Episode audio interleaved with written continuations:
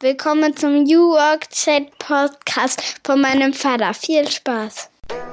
Der New Work Chat Podcast. Hören Sie rein, denn es ist ein sehr, sehr geiler Podcast. Von und mit Gabriel Rath.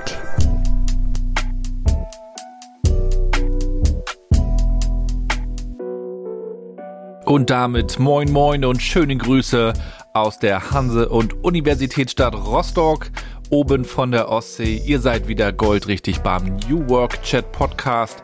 Heute mit André Hansel, Head of Program and Operations beim Microsoft Berlin. Ich war vor einigen Wochen dort eingeladen, unter den Linden, wunderschön in einem sehr, sehr alten Haus von 1900, durfte mir ansehen, wie man bei Microsoft dort arbeitet. Und der André hat mir erklärt, warum man genau dort sitzt, wie man mit der Politik zusammenarbeitet, wie die Transformation bei Microsoft, beim amerikanischen Tech-Konzern in den letzten Jahren auch vorangeschritten ist, auch unter anderem durch den CEO Satya Nadella, der ja einiges bewirkt hat und darüber auch ein Buch geschrieben hat, Hit Refresh. Und wir kommen natürlich auch nochmal darauf zu sprechen, wie das Thema Nachhaltigkeit Microsoft beschäftigt, was sie da auch aktuell tun. Und der andere erzählt eben auch ganz praktisch aus seinem Wirken, seiner Arbeit dort. Man hat unten ein Café eingerichtet, eine Eventfläche und ja, möchte Kollaboration, Kooperation, Austausch mit den Berlinern und Berlinerinnen und mit allen, die sich eben auch für das Thema Future of Work interessieren. Dazu haben sie auch eine Studie. Auch das Thema besprechen wir natürlich. Ich wünsche euch jetzt ganz viel Spaß mit der heutigen Folge.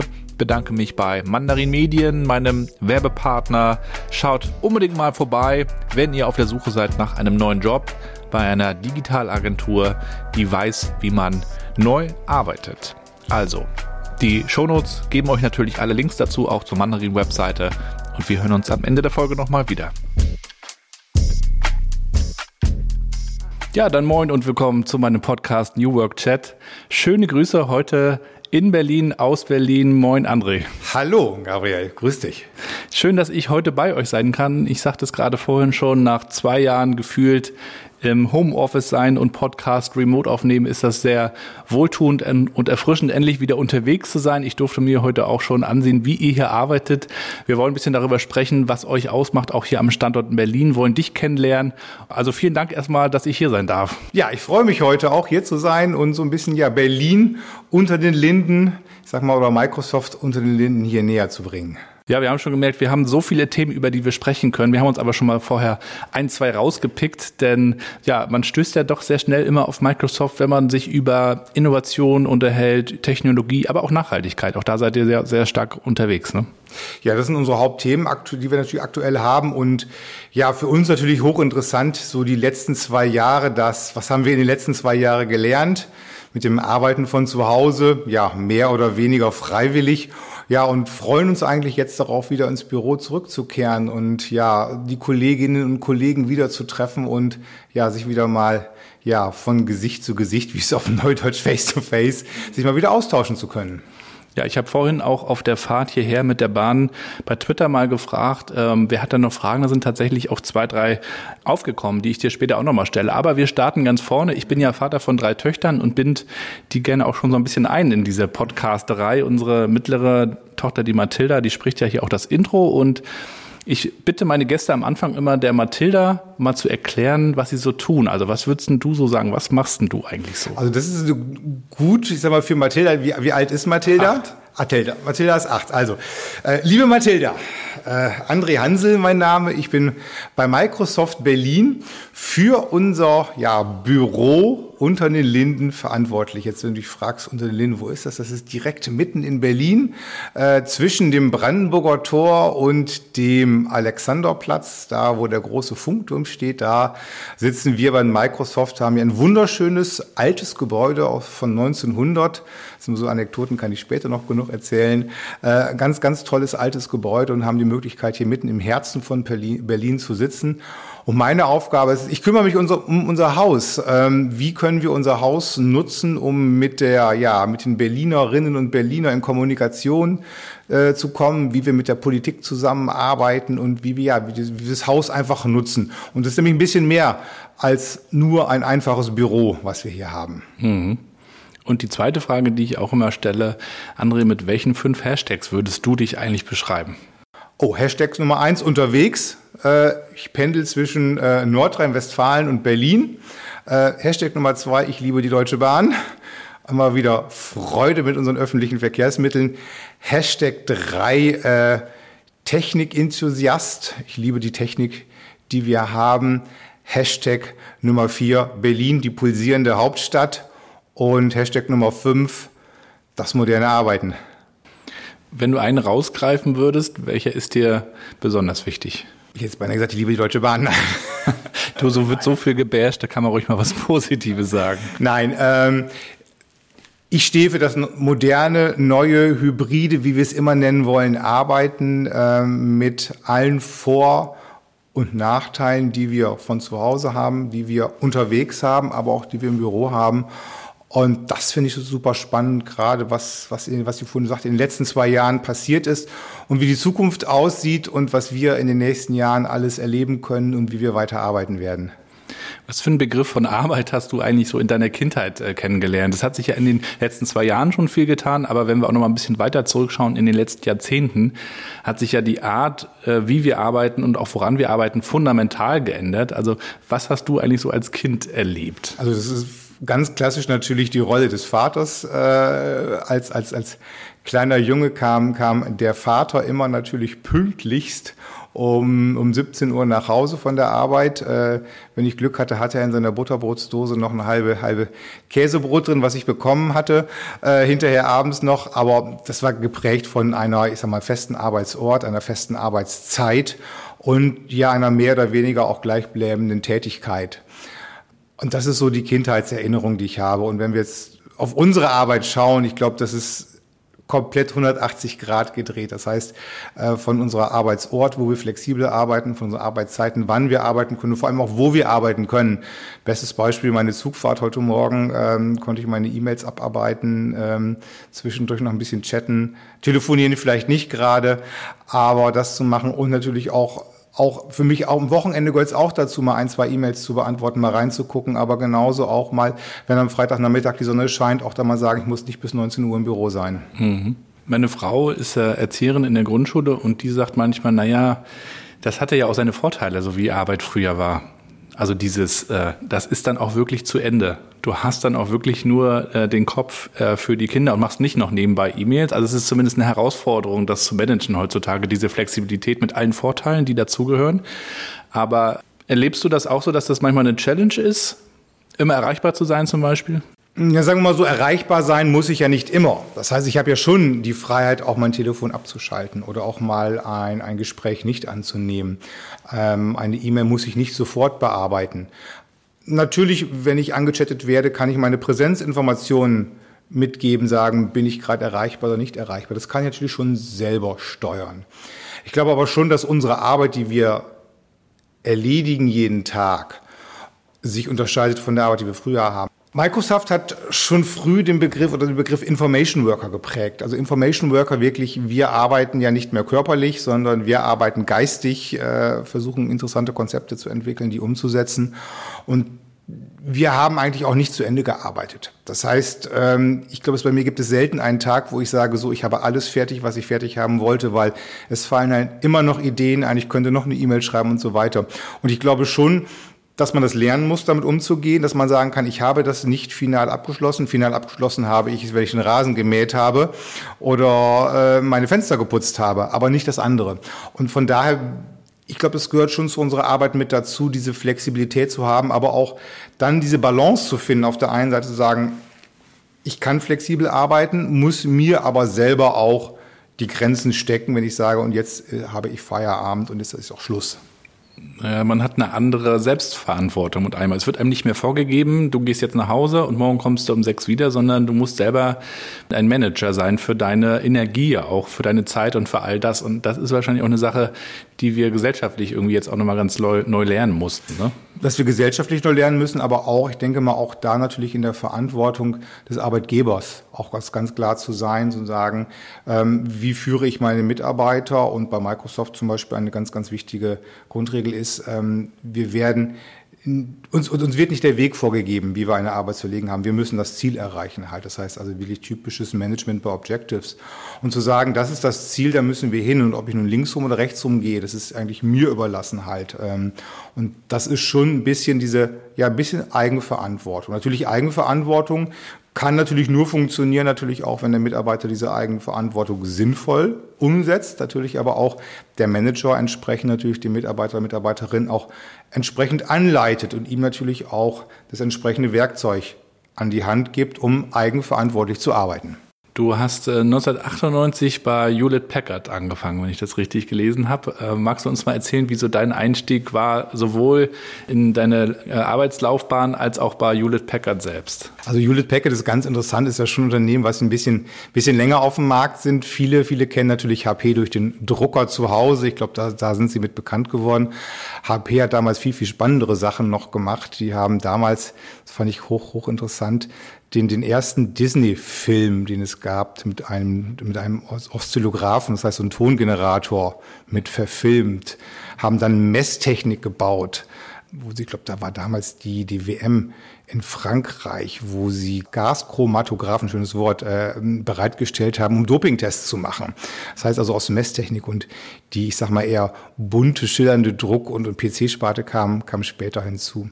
Ich bin selber damals angefangen, direkt nach dem Studium über ein Praktikum bei HP und dann als, als Berater in einer Beratungsorganisation eingestiegen. HP hatte damals eine Beratungsorganisation und habe klassische ERP, also Produktionsplanungs- und Steuerungssysteme, CRM-Systeme eingeführt und bin wirklich am Tag eins beim Kunden vor Ort gewesen, was natürlich als Student oder als fertiger Student hochspannend ist. Oder so ein bisschen ins kalte Wasser geworfen, aber auf der anderen Seite extrem viel gelernt zu haben, auch, auch von, von wie steuere ich Projekte über, wie äh, manage ich meine Meetings, wie moderiere ich, äh, wie spreche ich gegenüber dem Kunden. Und das war ganz, ganz toll, damals diesen Einstieg gefunden zu haben.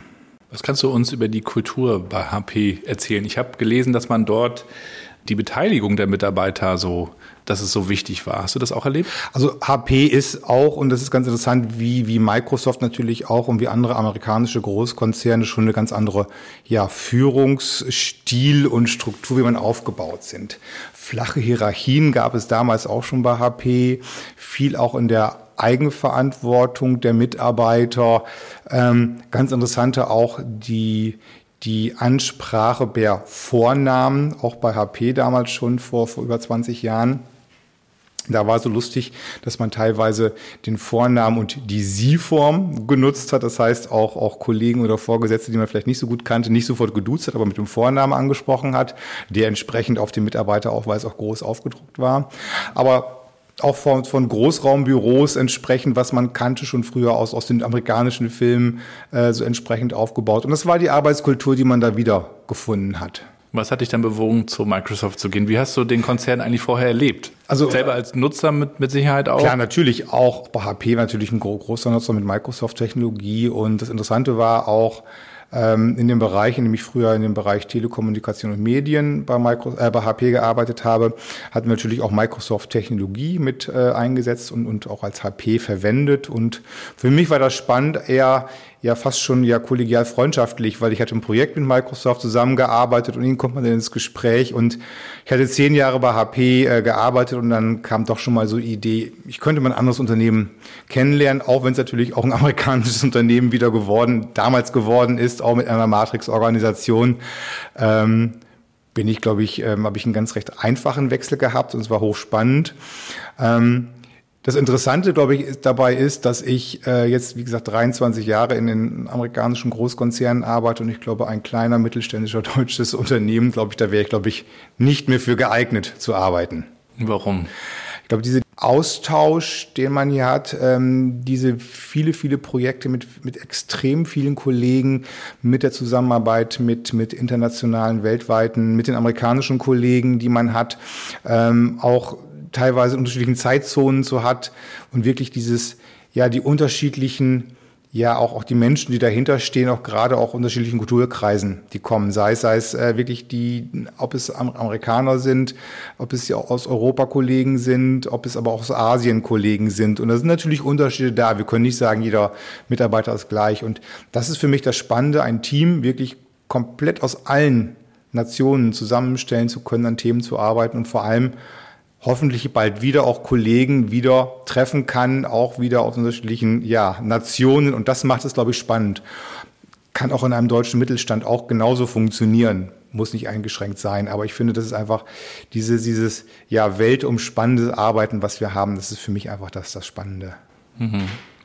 Ich habe mal ähm, jemanden im Podcast gehabt, der bei Facebook gearbeitet hat in Dublin und ist dann zu Instagram gekommen und äh, sagte auch, bei, bei Facebook ist es auch so, dass du Leute wieder triffst, die du an einer anderen Station im selben Konzern äh, schon mal als Kollege in einem Team gehabt hast und man hat die Möglichkeit, sich innerhalb des Konzerns dann so weiterzuentwickeln, dass man eigentlich nicht wechseln muss. Du hast ja nur auch schon bei Microsoft verschiedene Jobs gemacht. Vielleicht kannst du uns mal ein bisschen erzählen, was du schon alles für spannende Projekte ähm, umgesetzt hast. Ja, und das ist auch wirklich, Gabriel, das ist das Schöne eigentlich bei Microsoft, dass man, auch wenn ich jetzt hier über 13 Jahre bin, äh, viele, viele unterschiedliche Aufgaben ähm, gemacht hat, erlebt hat und auch, dass das nicht zu Ende ist. Das heißt, und das ist das wirklich, das ist das Schöne, ich, ich, ich hatte die, die, die Chance damals auch ähm, in, im Marketing anzufangen, Enterprise Marketing, bei Microsoft wirklich und dann auch, auch, auch vertikale Technologien, in dem Fall auch für Telekommunikation und Medien eins einzusteigen. Habe dann aber generelle Themen kennengelernt, wie damals hieß es noch ähm, das Optimized Data Center, also das optimierte Rechenzentrum quasi und optimierte Arbeitsplatz. Also es war eigentlich schon früher, was wir gemacht haben, wie, wie heute eigentlich auch, hatte bloß andere Namen, andere Technologien, aber auch, es ging halt um, um Arbeitsplatz, natürlich mit Windows 7 damals noch. Hatte dann die Chance, äh, in die Produktgruppe zu wechseln und habe Windows 8 gelauncht. Ich sag mal, viele ähm, werden das vielleicht noch kennen, dieses, das Kacheldesign, was wir hatten, so dieses, dieses erste, erste ja, Update von Windows 7, wo wir herkamen mit, ja, mal mit dem Aufschrei verbunden, vielleicht auch nicht. Ich fand das hochspannend, wirklich diesen, diesen Umstieg auf Touch zu machen. Die ersten Surface-Geräte habe ich mitgelauncht, äh, Surface RT noch als allererstes Gerät und dann kam Surface Pro. Äh, heutzutage, ich glaube, heute sind wir bei der achten Generation von Surface. Da sieht man, wie man auch Geräte weiterentwickelt hat. Hatte dann die Chance, Windows 10 als, als ja Weiterentwicklung äh, zu launchen, ähm, das auch bei unseren Geschäfts- und Großkunden mit, mit voranzutreiben und zu sehen, wie sie das nutzen das Betriebssystem und dann wirklich nochmal einen Fokus auf Surface-Geräte zu legen. Und das war für mich wirklich das, das Spannende, weil, weil Hardware zu, ich sag mal, zu bewerben, zu vermarkten, ist halt schön. Man kann ein Gerät in die Hand nehmen, man kann dafür, ich habe persönlich auch dafür brennen, sozusagen Interesse zu haben, es zu, zu, zu zeigen und auch, auch ähm, ist natürlich einfacher, als wenn ich jetzt Azure vermarkten muss und eine Azure-Instanz habe. Ist natürlich ein bisschen schwieriger, was natürlich auch spannend ist, aber die, den, den Service-Gedanken nach vorne zu treiben. Aber für mich war für Hardware eigentlich das Thema, weil ich konnte es anfassen, man konnte es wirklich, äh, ich würde sagen, schon ein bisschen zelebrieren, die Hardware. Und das Spannende ist eigentlich, dass Microsoft auch viel, viel Innovation in die Hardware reingesteckt hat. Und so mit, der erst, mit dem ersten Surface Pro, wo wir auf, mit der Idee hochzukommen, so ein, ja, ein Device auf den Markt zu bringen, was eine Kombination zwischen Tablet und PC ist, was man in einem Gerät hat. Und dann über die Jahre gesehen hat, wie man das verfeinert, wie man es etabliert und mittlerweile finde ich spannend, wenn man unterwegs sind, heute auch in der Bahn, dann sieht, wie viele Surface-Geräte dann wirklich unterwegs sind halt.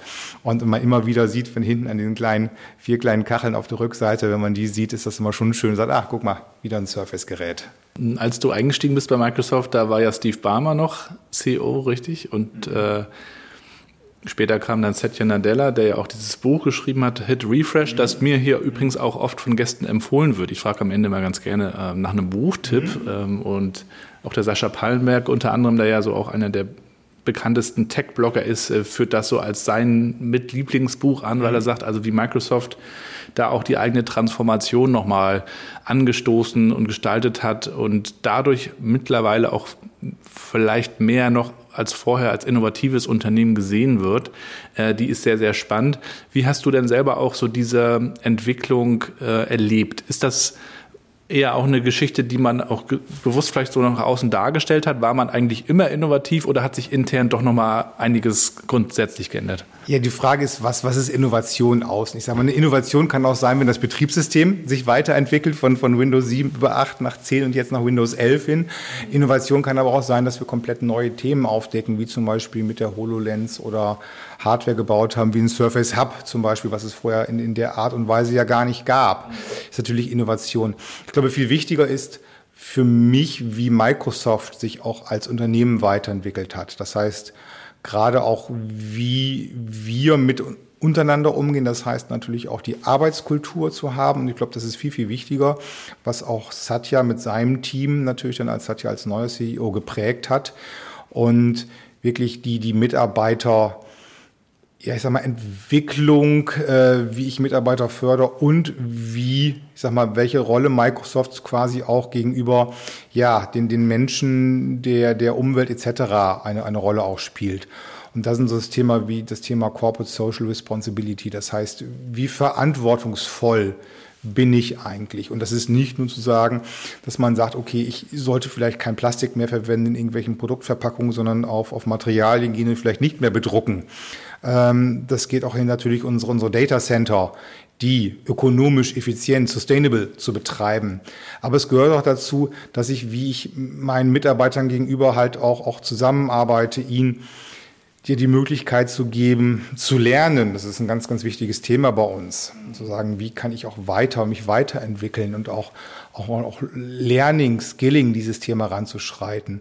Und das natürlich auch nicht nur für intern, sondern auch nach außen das zu tragen und zu sagen halt auch, wie kann ich, es klingt ein bisschen, ein bisschen äh, komisch, aber zu sagen, wie kann ich die Welt auch ein Stückchen besser machen? Wie wichtig ist äh, Satya Nadella intern auch? Er ist natürlich klar der CEO und kannst ja mal erzählen, die amerikanischen Konzerne und Tech-Konzerne haben ja oft so diese leuchtende Figur oben, die manchmal ruhiger sind und manchmal lauter. Er ist jetzt nicht unbedingt einer, der, der so rumbrüllt wie andere. wir wissen, wen wir meinen. Wie erlebt ihr ihn intern? Wie präsent ist er intern in eurer internen Kommunikation? Ähm Spielt schon, schon eine wichtige Rolle, weil, weil er natürlich schon natürlich auch, auch hier Vorbildfunktion hat und natürlich auch auch das Unternehmen repräsentiert. Das ist ganz klar. Aber ich würde ihn nicht nur alleine sehen, sondern da wir auch so viele unterschiedliche Bereiche haben und die Organisationen drunter spielen natürlich auch dort natürlich seine Teammember eine, eine wichtige Rolle. Aber wenn ich hier nach Deutschland gucke, genauso, dass wenn zum Beispiel eine Marianne Jannik hier auch, auch als für, für die Deutschland-Chefin sozusagen auch natürlich ihre Rolle spielt. Und ich glaube schon, dass natürlich es wichtig ist, dass ein, ein, ein, ein, ein Leadership-Team natürlich schon nicht, nicht nur auf eine Person fokussiert ist, sondern schon, was der Name sagt, Leadership-Team.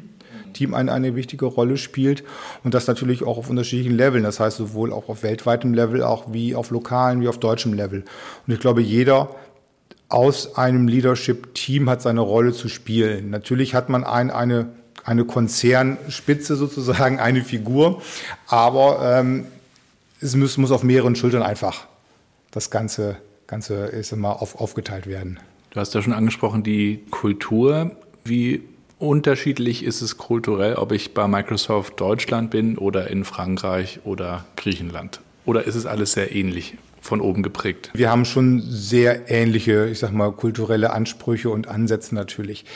Natürlich sind die Mitarbeiter und Mitarbeiterinnen in den Einzelnen natürlich auch natürlich durch ihren Kulturkreis geprägt. Das heißt, ich sage mal jetzt zu den, zu den französischen oder zu den, ich sag mal jetzt englischen Kollegen würde ich es nicht so stark sehen, als wenn ich jetzt zum Beispiel zu den asiatischen Kollegen gehe. Ich sag mal, ein, ein japanischer Kollege, Kollegin hat halt schon ihre persönlichen Werte, Wurzeln, Wertesystem, wo sie herkommen.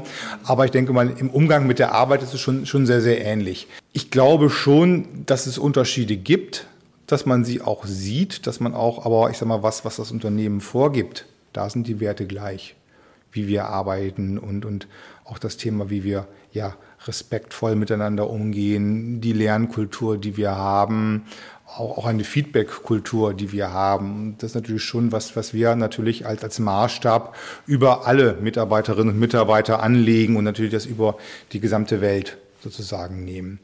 Natürlich ist jeder, aber auch wenn du hier in Deutschland guckst, ist, ist jeder Kollege und jede Kollegin natürlich unterschiedlich und es ist, jeder ist ein Individuum und ein individueller Mensch und hat halt seine Eigenarten und die man ja sozusagen in dem Team auch auch ja zu nehmen wissen muss, aber auch zu schätzen wissen muss halt, weil wir sind halt kein, keine homogene Masse, in der wir arbeiten, sondern wir sind ein heterogenes Team und eine heterogene, ich sag mal, Kolleginnen und Kollegen. Und ich glaube, das bereichert es wirklich halt die und Diversität. Und, und das ist schon für uns ein Thema und das ist auch, auch was bei Microsoft sehr, sehr hoch anzieht, ist das Thema Diversity. Diversity und natürlich auch das Thema Inklusion, ähm, das wir haben. Und, und ich glaube, diese beiden ja, Worte werden teilweise mal leicht, leicht verwendet. Ja, du musst jetzt Diversity und Inclusion machen, aber ich finde persönlich, es macht es aus, der einzelne Mitarbeiter, die Mitarbeiterin den Unterschied zu haben und das auch wirklich dann im Team zu leben. Und ich glaube, das macht das Ganze erst bunt und vielfältig. Und das geht bis zur Architektur, haben wir festgestellt. Auch darauf muss man nicht nur mhm. Rücksicht nehmen, sondern das muss man mit einplanen. Ihr sitzt jetzt hier in, in Berlin mhm. in einem sehr, sehr alten Haus, wo man nicht einfach sagen kann, wir bauen hier um. Ja, ihr habt also auch den Denkmalschutz. Ähm, also wie habt ihr auch dieses Haus, das ihr hier ähm, bewohnt sozusagen unter den Linden ähm, so für euch gestaltet, dass ihr hier kulturell stattfinden kann, könnt und das auch nach außen erzählen könnt? Also wir sind bewusst, dass jetzt ein bisschen mehr als acht Jahre her, in dem wir in Berlin umgezogen sind. Ähm, wir waren, saßen früher in der Katharina-Heinroth-Ufer, das ist direkt am Zoo.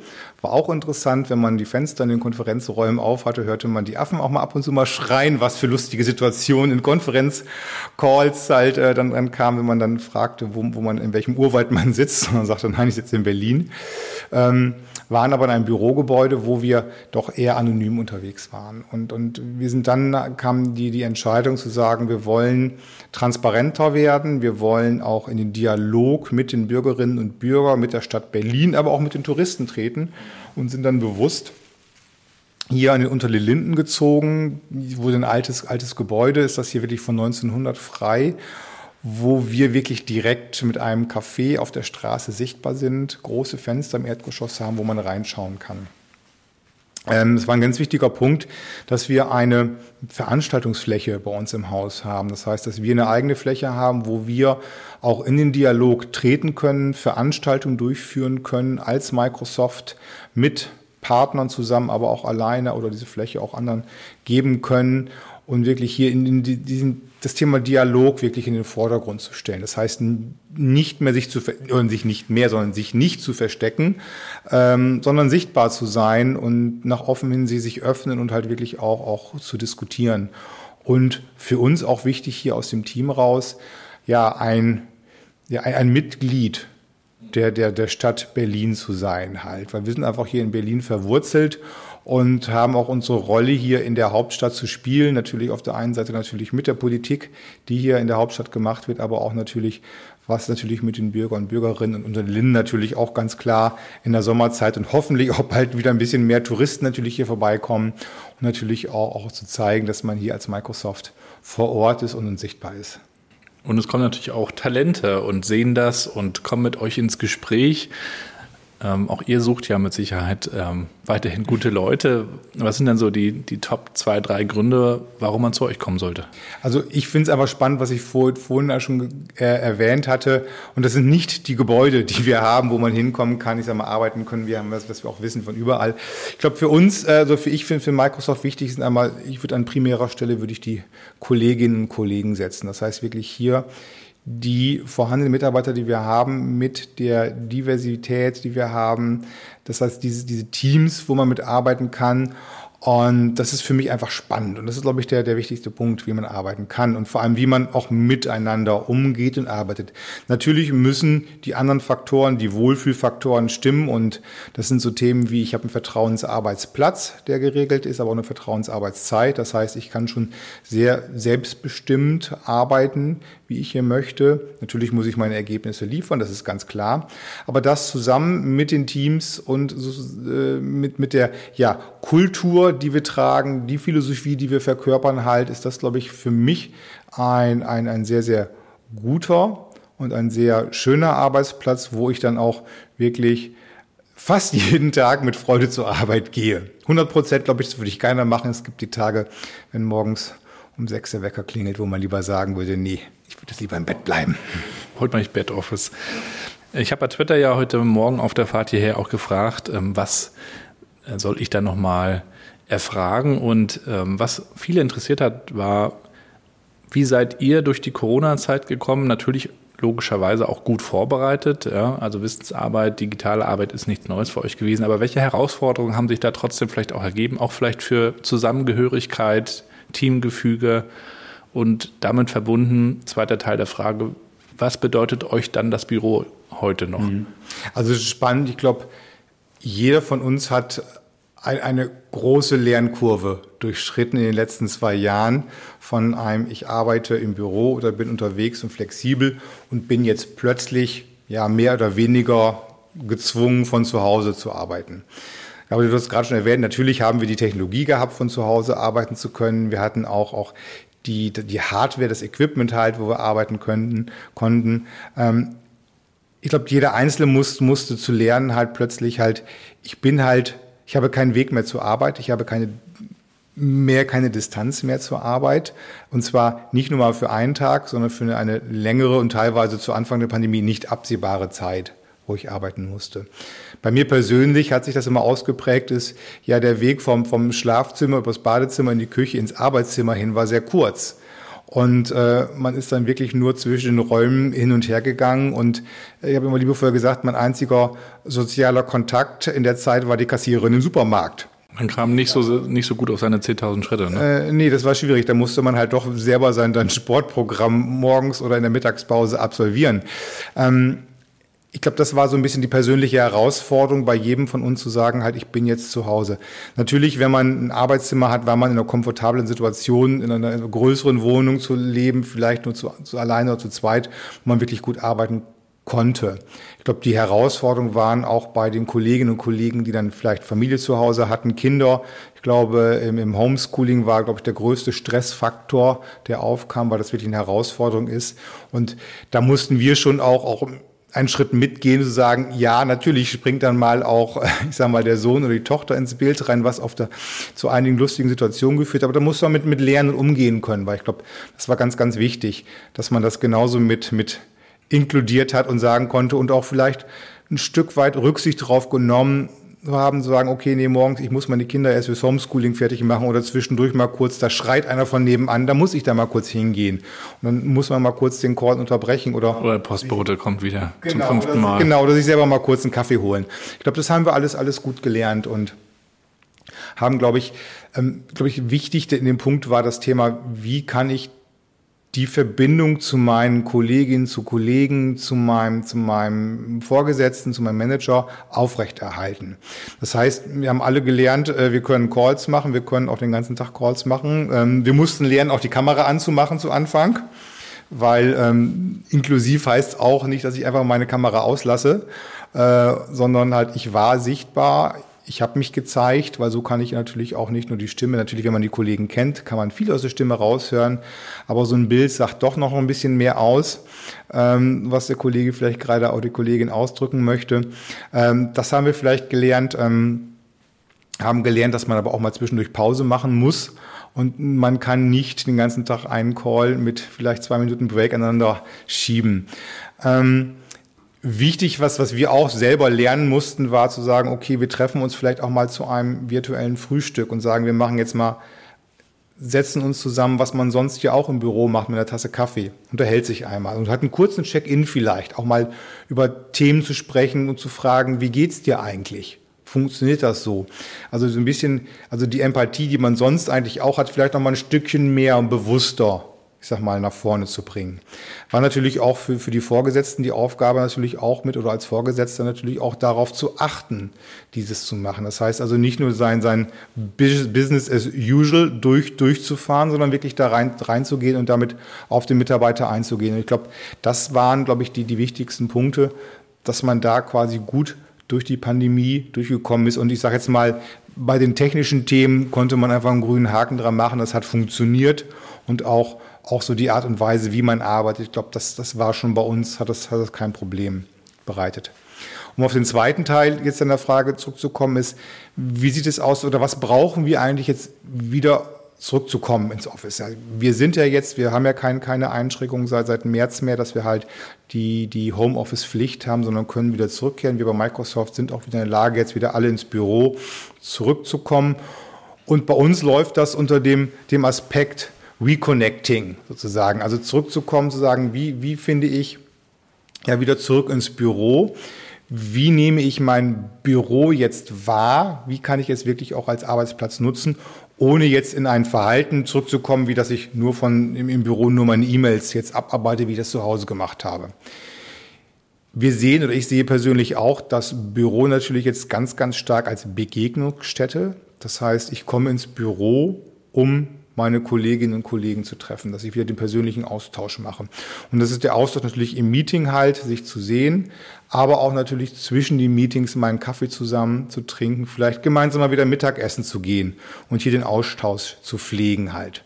Ähm, auf der anderen Seite müssen wir natürlich auch, auch lernen, dass wir nicht alle 100, vielleicht 100 Prozent zurückkehren. Wenn man aktuelle Studien sieht, ähm, sehen wir halt auch, dass natürlich viele auch gerne ja, ich sag mal, auch noch Teile von zu Hause arbeiten oder flexibler arbeiten.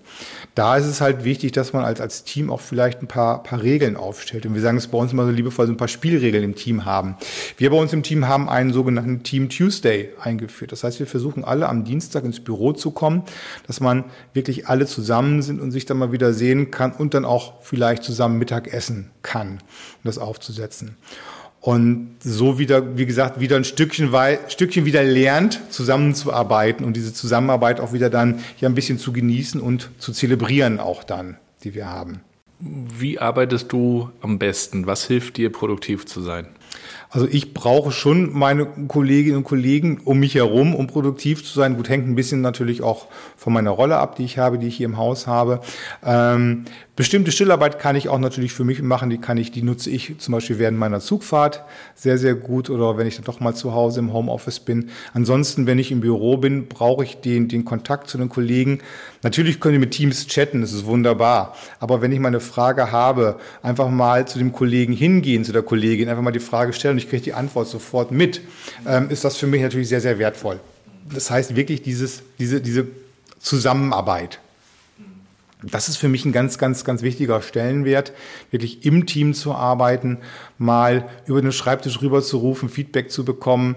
Ähm, ja, man muss auch natürlich wieder lernen halt. Das ist auch ein bisschen lauter, ein bisschen turbulenter zusammen zurecht geht im Büro und nicht immer in der Stille wie zu Hause im Homeoffice. Aber ich glaube, das macht das Ganze wieder ein bisschen, bisschen spannender und das finde ich persönlich gibt einem auch Energie, Kollegen wieder Kolleginnen zu treffen im Büro und da, daraus zu schöpfen und das einem wirklich produktiv zu machen. Viele Unternehmen in Deutschland schauen, habe ich manchmal den Eindruck, auch Richtung Amerika, weil amerikanische Unternehmen manchmal schon sehr früh auch so ein Dream, so eine Vision für sich formulieren oder eine Story, die man dann umsetzt oder der man nacheifert. Und in Deutschland kommt das Gefühl jetzt erst so ein bisschen an oft. Und äh, im Kontext von äh, New Work reden wir ja auch viel darüber, dass es eine gute Idee wäre, wenn wir uns selber individuell fragen, wie wollen wir eigentlich arbeiten? Mit wem, woran, wofür, diese ganzen Fragen. Wofür stehst du morgens auf? Um zur Arbeit zu gelangen? Nein, Spaß beiseite.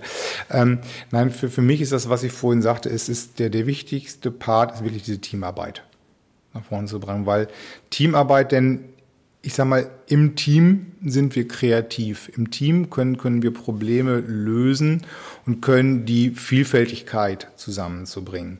Ähm, bestimmte routinierte Aufgaben werden früher oder später, ich sag mal, durch, durch, durch künstliche Intelligenz, durch irgendwelche Bots abgearbeitet, wo ich sag mal, das Wissen nicht gefragt ist, sondern wirklich, also wirklich routinemäßige Aufgaben, natürlich durch die KI auch bestimmte Aufgaben mehr erfüllt sein kann.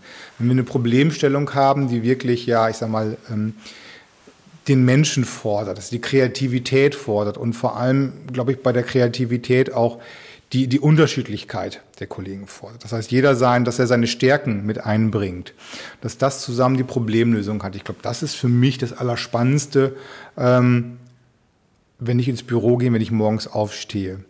Ein ich sag mal, stupides Abarbeiten von E-Mails, Excel-Sheets etc. Sowas ist es, glaube ich, nicht spannend und glaube, das bringt auch nicht, ich sag mal, die Erfüllung für, für Kolleginnen und Kollegen, sondern wirklich diese sagen, okay, wir haben eine Problemstellung, wir können sie gemeinsam lösen. Das finde ich persönlich ein Wert, der, der mich morgens antreibt und sagt, das ist das, warum ich den Weg jetzt nach Berlin gehe und hier im Büro halt da bin. Und natürlich, wenn ich hinterher ähm, glückliche Gesichter sehe, wenn wir eine Veranstaltung gemacht haben, Kolleginnen und Kollegen zufrieden sind und natürlich das Ergebnis hinterher und sagen, ja, strahlende Gesichter auch mal zu sehen, das war toll und vor allem jetzt nach zwei Jahren wieder toll, wieder einen zu sehen und mal hier bei Microsoft mal wieder gewesen zu sein.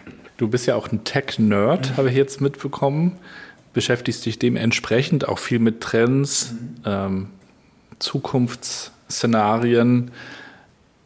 Wie stellst du dir die Zukunft der Arbeit vor, wenn wir ein bisschen weiter in die Zukunft schauen? Welche Rolle spielt das Metaverse zum Beispiel? Also was hast du da für einen Blick in die Zukunft? Ich glaube, wir brauchen gar nicht so weit gehen. Ich glaube, wir müssen erstmal, glaube ich, den, den unseren Arbeitsplatz, den wir jetzt haben, glaube ich, erstmal mal definieren und den, den, ich sag mal, um, umzusetzen. Und ich glaube, das Spannende ist, wenn wir sehen, was macht eigentlich einen guten Arbeitsplatz aus? Und das ist für mich, sind das drei, drei Faktoren. Das ist natürlich auf der einen Seite der Raum, den, den wir haben.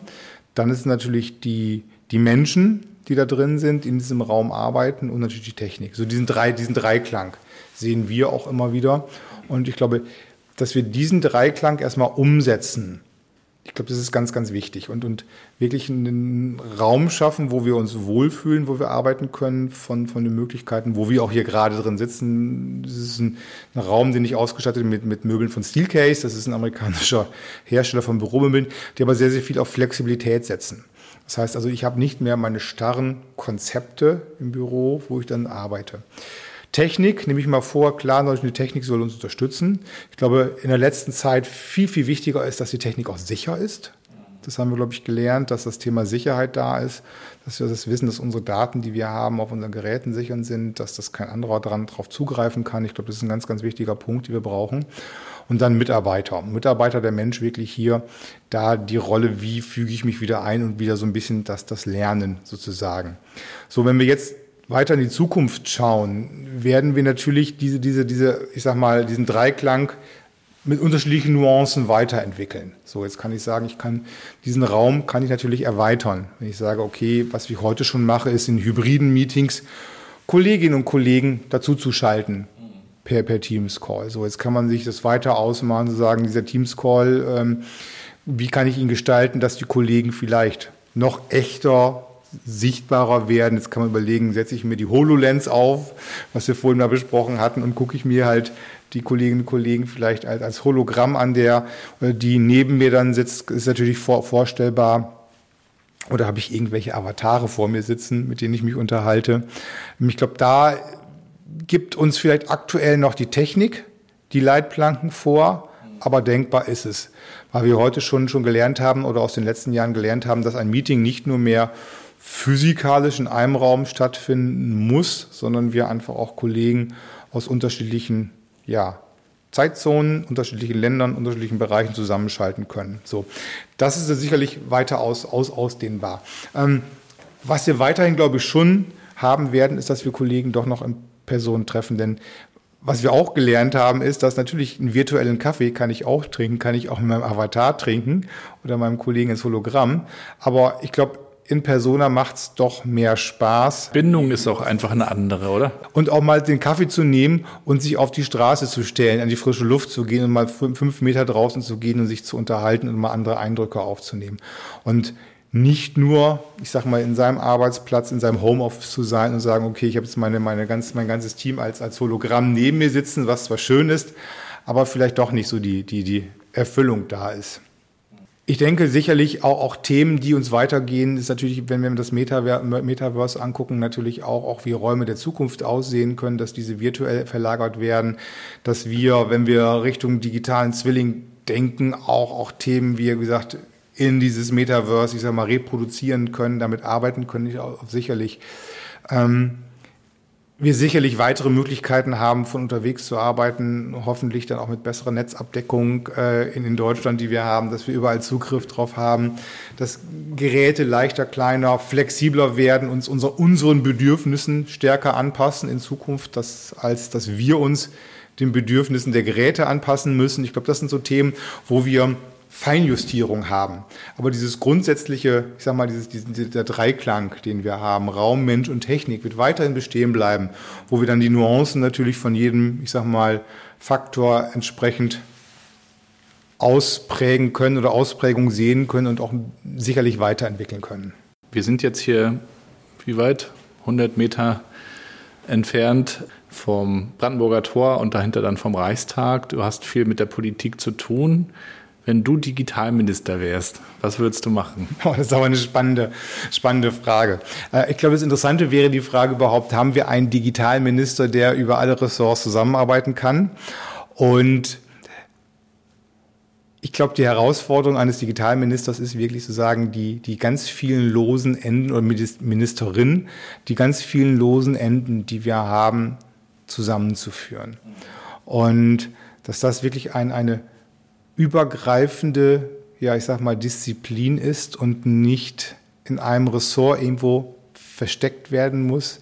Von daher würde ich sehen, eigentlich muss, muss jedes Ministerium muss seine Digitalkompetenz haben. Und ähm, ich glaube, die müssen Hand in Hand arbeiten, um, um nach vorne zu schauen. Und ich glaube schon, dass wir schauen müssen, ist, glaube ich, wirklich die gesamte Bandbreite als Digitalministerin oder Minister nach vorne zu führen. Das fängt an, was tun wir in der Schule, in der Erziehung, in der frühkindlichen Erziehung? Ähm, wie können wir da das Thema über die Ausbildung hin ähm, zu sehen? Wie können wir aber auch weiterhin im Erwachsenenalter das Thema ähm, ja, Skilling, wie kriege ich meine, meine Kompetenzen hin, auch gerade für veränderte Technologien?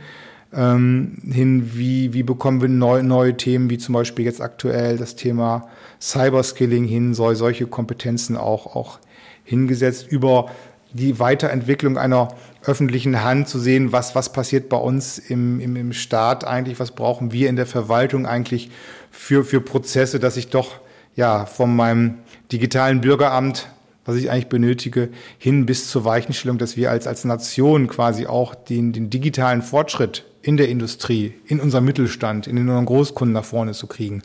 Und ich habe persönlich Respekt davor, sowas umzusetzen, weil das ja so, was ich gerade auf, das war ja nur ein Bruchteil, was ich auf, aufgezählt habe, wirklich von, von, von Schule hin bis, bis zur, ich sag mal, Industrie.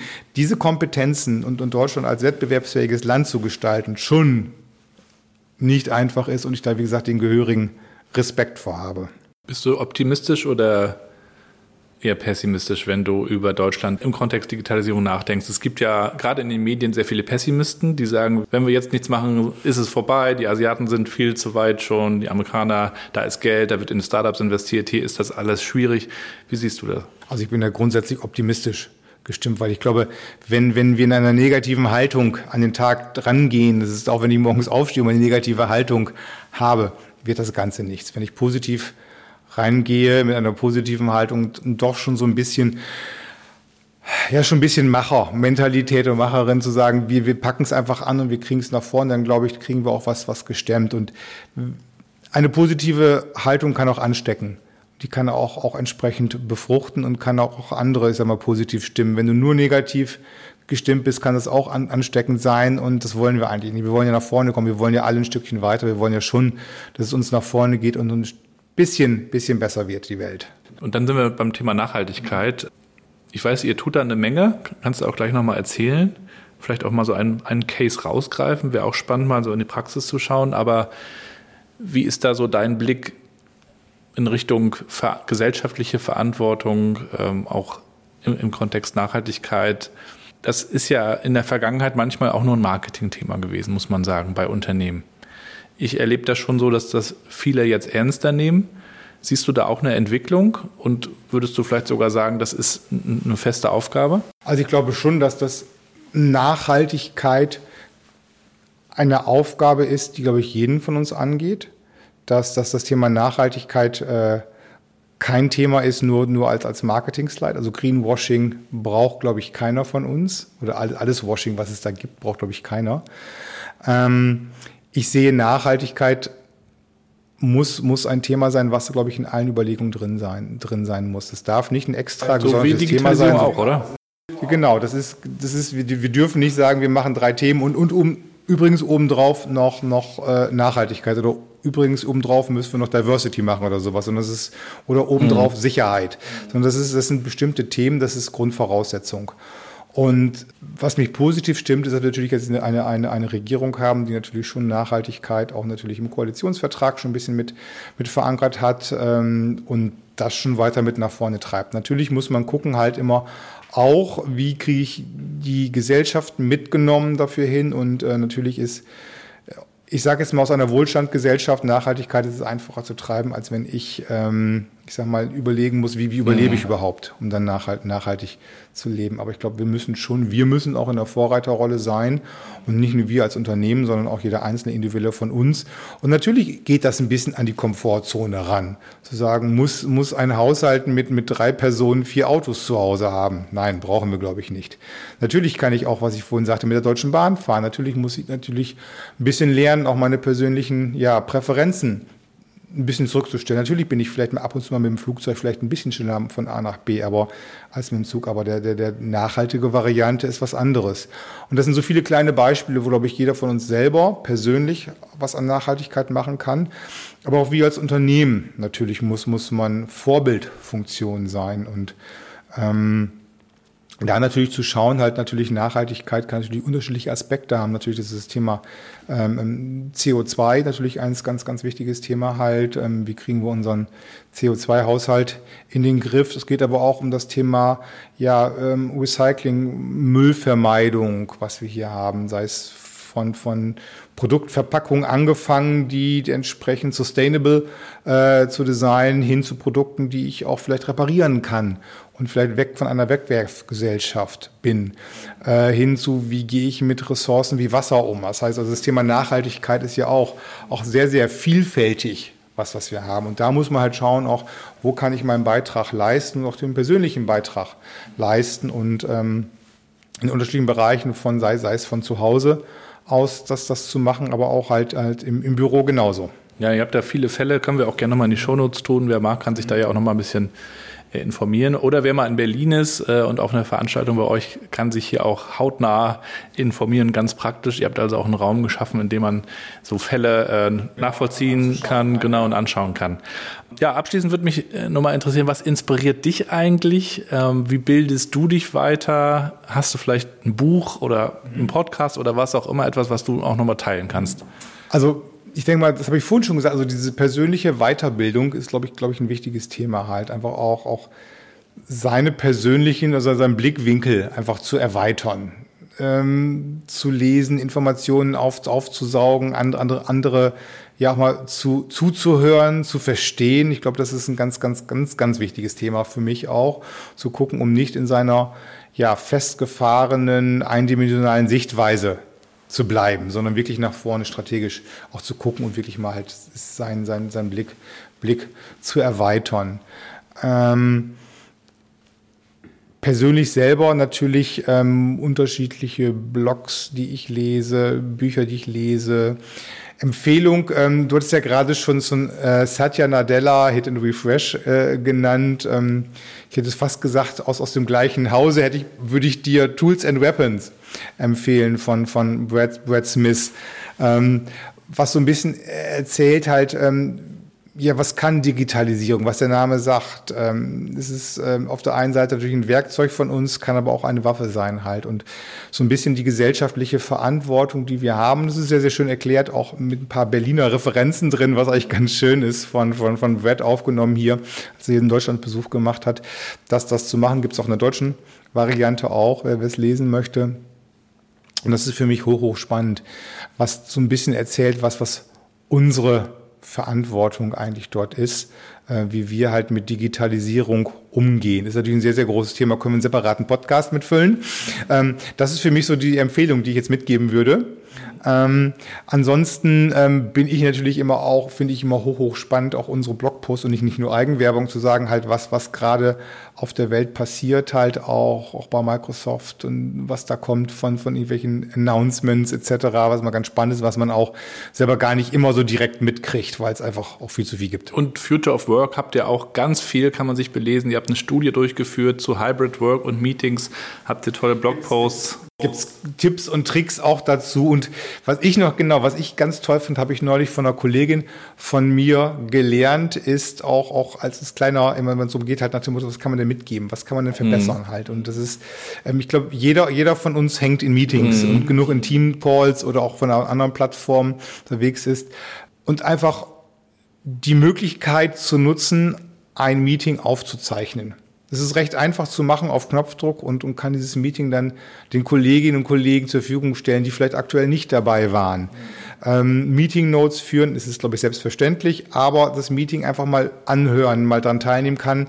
Man kann bestimmte Stellen reinspulen, zurück vorspulen und kann dann Themen sich anhören. Ich glaube, das ist, wird heutzutage viel zu wenig gemacht dass das Recording von, von Meetings, sollte natürlich die Kollegen vorher um Einverständnis fragen, aber das, das zu nutzen, finde ich immer wieder hochspannend, weil, weil es ist einfach ein recht einfaches Mittel, es ist Handwerkszeug, ist da, kann es entsprechend nutzen und kann damit auch ein inklusives Erlebnis für die Kolleginnen und Kollegen zur Verfügung zu stellen, die vielleicht aktuell nicht dabei sind. Also asynchrone Meeting-Teilnahme sozusagen. Darf natürlich nicht dazu führen, dass ich sage, ich gehe niemand kein Meeting mehr teil, ich höre mir nur noch das Recording an. Ich glaube, dann. Ähm und dann bräuchte man irgendwann so einen Blinkist der, der Meeting-Aufnahmen, die dann immer so die Highlights rausschneiden. Genau. Dann guckt man sich nur noch das Wobei an. es teilweise, was heißt teilweise die Technologie schon da ist. Ich kann meine, meine Transcription oder die Caption schon mitlesen und kann auch nach Worten suchen, mhm. was ich brauche. Also wenn zum Beispiel mein Name irgendwo im Meeting fällt, kann ich schon an die Stelle hinspringen und noch das anhören. So ein äh, Alert. ja, herzlichen Dank für den Einblick in deine Story, in eure Vorhaben. Es ist eine ganze Menge im Wandel, äh, auch gesellschaftlich natürlich. Ähm, vielen Dank, dass wir heute hier sein konnten und äh, dir persönlich natürlich auch weiterhin viel Erfolg und alles Gute. Danke, Gabi. War sehr schön. Dankeschön. Hat mir auch gefallen. Bis bald. Danke. Tschüss. Ciao.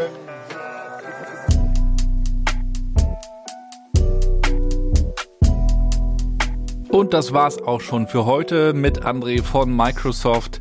Schaut unbedingt mal in die Shownotes, dort gibt's den Link zum LinkedIn-Profil von André und auch zur Microsoft-Webseite, wo es natürlich nochmal einiges zu lesen gibt zum Thema Future of Work, zum Thema Nachhaltigkeit etc. Und in den Shownotes findet ihr auch eine Möglichkeit, mit mir zusammenzuarbeiten. Ihr könnt in diesem Podcast als Werbepartner an Bord kommen und ihr könnt natürlich mich auch als Speaker buchen rund um Future of Work. Wohin entwickelt sich das Ganze? Wie können wir im Zeitalter des hybriden Arbeitens eigentlich für eine gute Teamkultur sorgen. Darüber spreche ich, komme gern zu euch. Virtuell ist es natürlich auch möglich. Und ich freue mich über euer Feedback. Schreibt mir gerne, wie euch der Podcast gefällt, was und wen ihr euch wünscht, was euch überhaupt nicht in den Kram passt. Auch das interessiert mich natürlich. Schreibt mir gerne über LinkedIn, über Twitter gerne.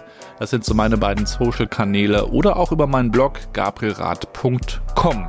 Wenn ihr mögt, supportet den Podcast bitte, verteilt ein paar Sterne, das wäre wirklich cool. Teilt ein paar Folgen, die Folgen, die euch gefallen haben, teilt es gerne bei LinkedIn, Facebook, wo ihr unterwegs seid, damit wir diesen Podcast noch größer machen können. Oder wenn ihr auch wisst, wer hier mal sprechen sollte, vielleicht seid ihr das auch selbst, dann kommt gerne auf mich zu. Da freue ich mich immer über Vorschläge. Vielen Dank fürs Zuhören, bleibt gesund, wir hören uns und bleibt connected.